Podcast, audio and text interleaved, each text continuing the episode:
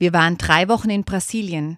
Vieles, was wir erlebten, hat uns neu angeregt, über unser Leben hier nachzudenken.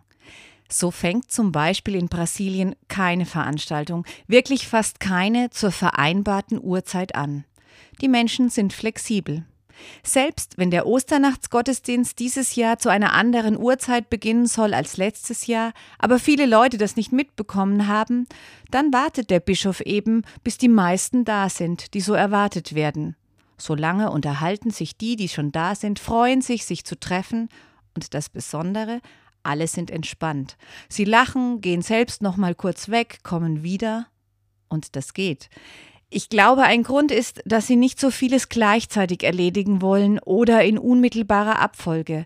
Sie planen Verzögerungen, besondere Zeitfenster mit ein. Sie haben Zeit und Zeitpuffer und deshalb sind sie entspannt.